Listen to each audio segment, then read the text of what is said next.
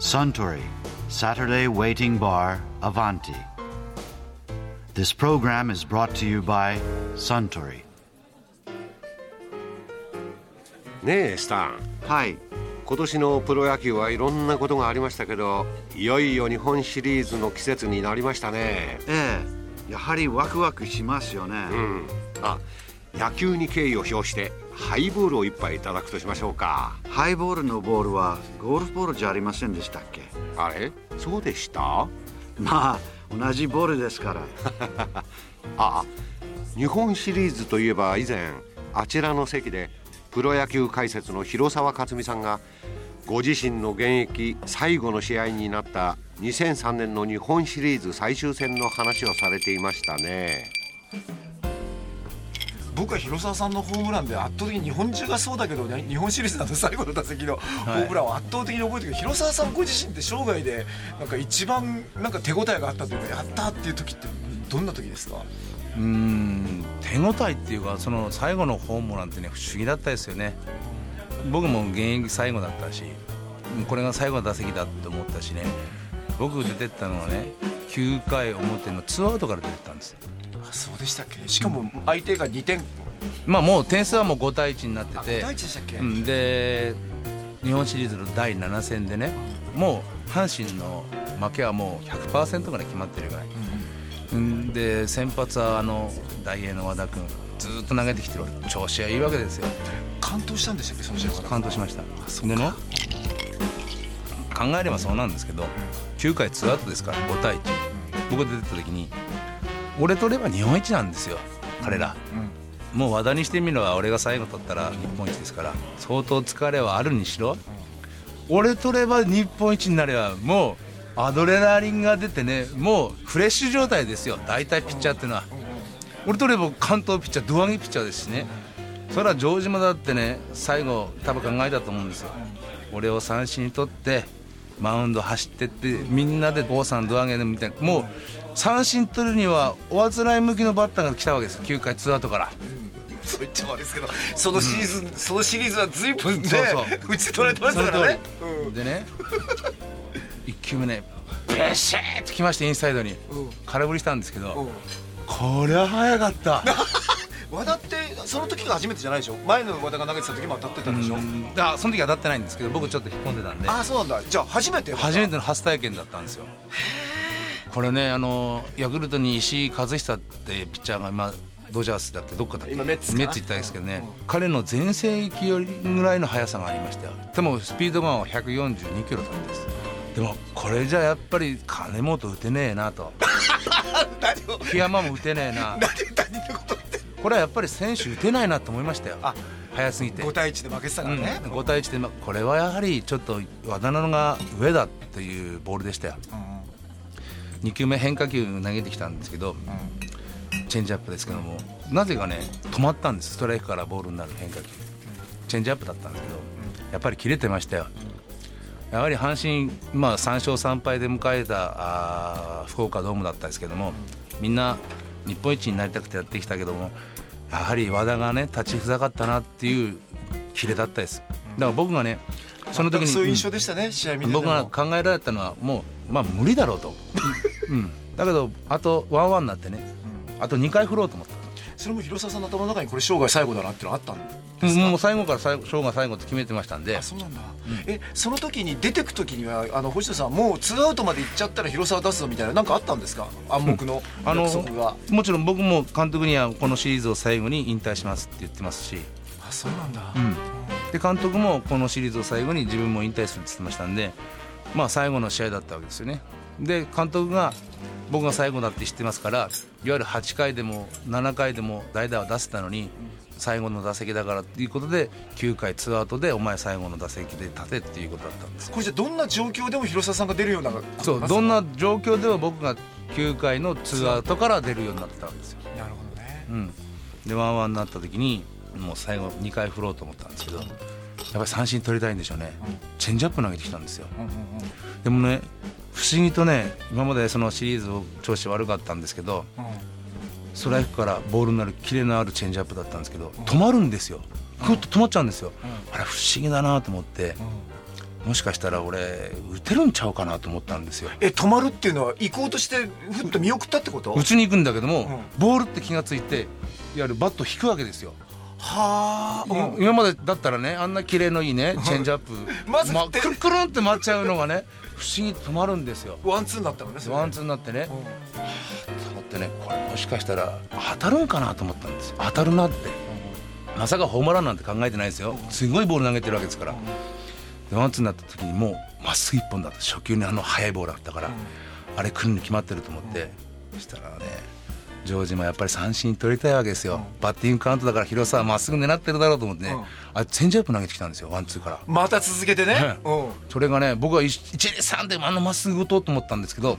キューって体がまた止まってね反応するわけですよ。へえ反応してボール落ちてきたところカーンと打つんですよ。貯めたのねそれは。溜まったっていうかね。うんそれねパーンっていったらねあ当たったと思ったんですけど、当たっただろそれ。当たった。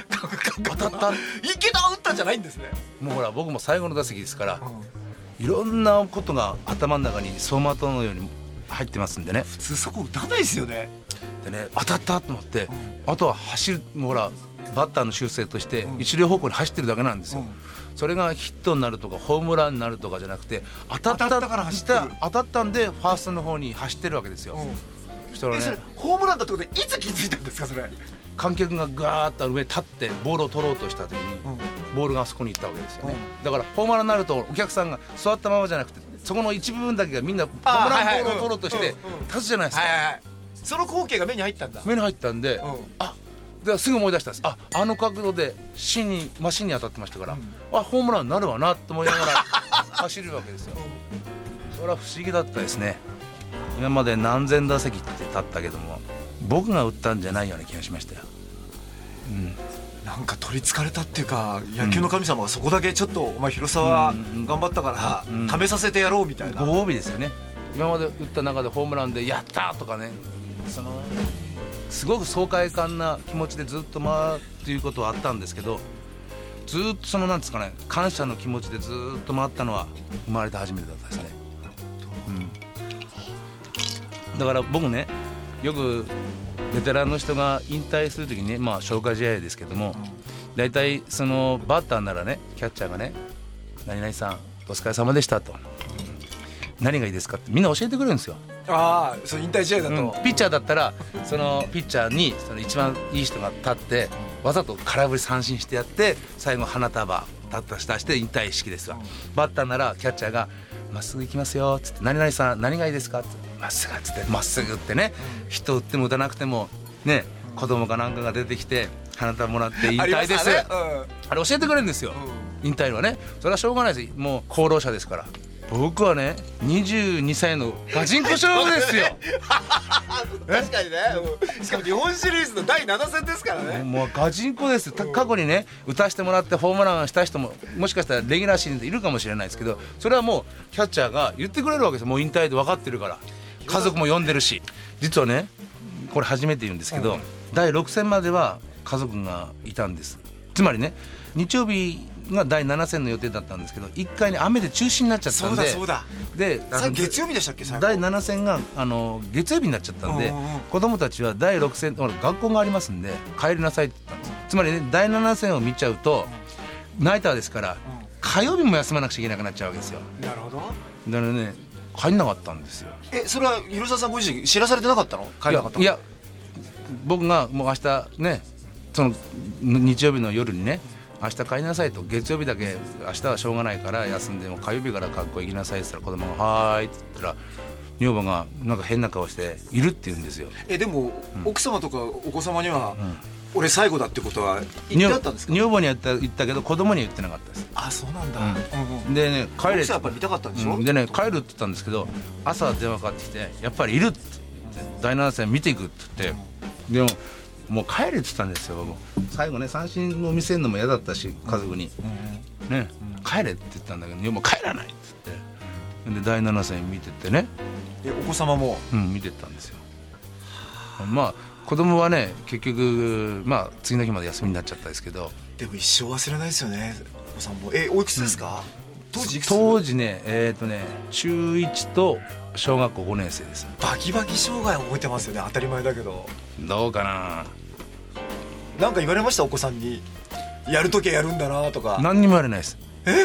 で褒めてもくれないの？月曜祝ってその数が止まってるとこにタクシーで行ったら3人で「うわーやよかったねあー」ってやってくれたんですけど、でじゃああのパパ今日でもう野球やめるかなやめるからなって言ったら子供が「うん分かった」っつったらそのまま好きな漫画やってたみたいでテレビそっち見て「ああ違うことでギャーギャー笑ってたんですよそしたら女房が「あんたがこういうふうに育てたのよ」って言われて「違うだろお前だろ!」ってでもう二人で漫画見てキラキラキラキラ笑ってそれちょっとショックですよねなんかちょっとしんみりしてくれよですよね「読めるかな?」とか「ご苦労さん」でもまあ女房は「ご苦労さん」って言ったんですけど「うん分かった」っつったらなんかね僕が車で漫画を見てたらしいんですよ。漫画のアニメをね。うんそれで僕が来て一瞬中断したから早くまたアニメ見たくて戻っちゃって でね女房のその捨て台詞あんたがこういうふうに育てたのよ」って。入りましたよ。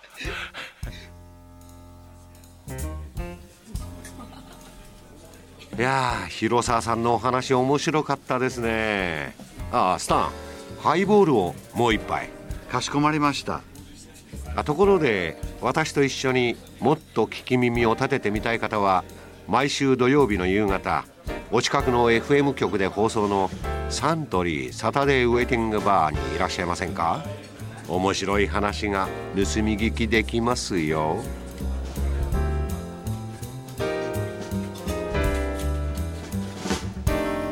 Suntory, Saturday Waiting Bar, Avanti.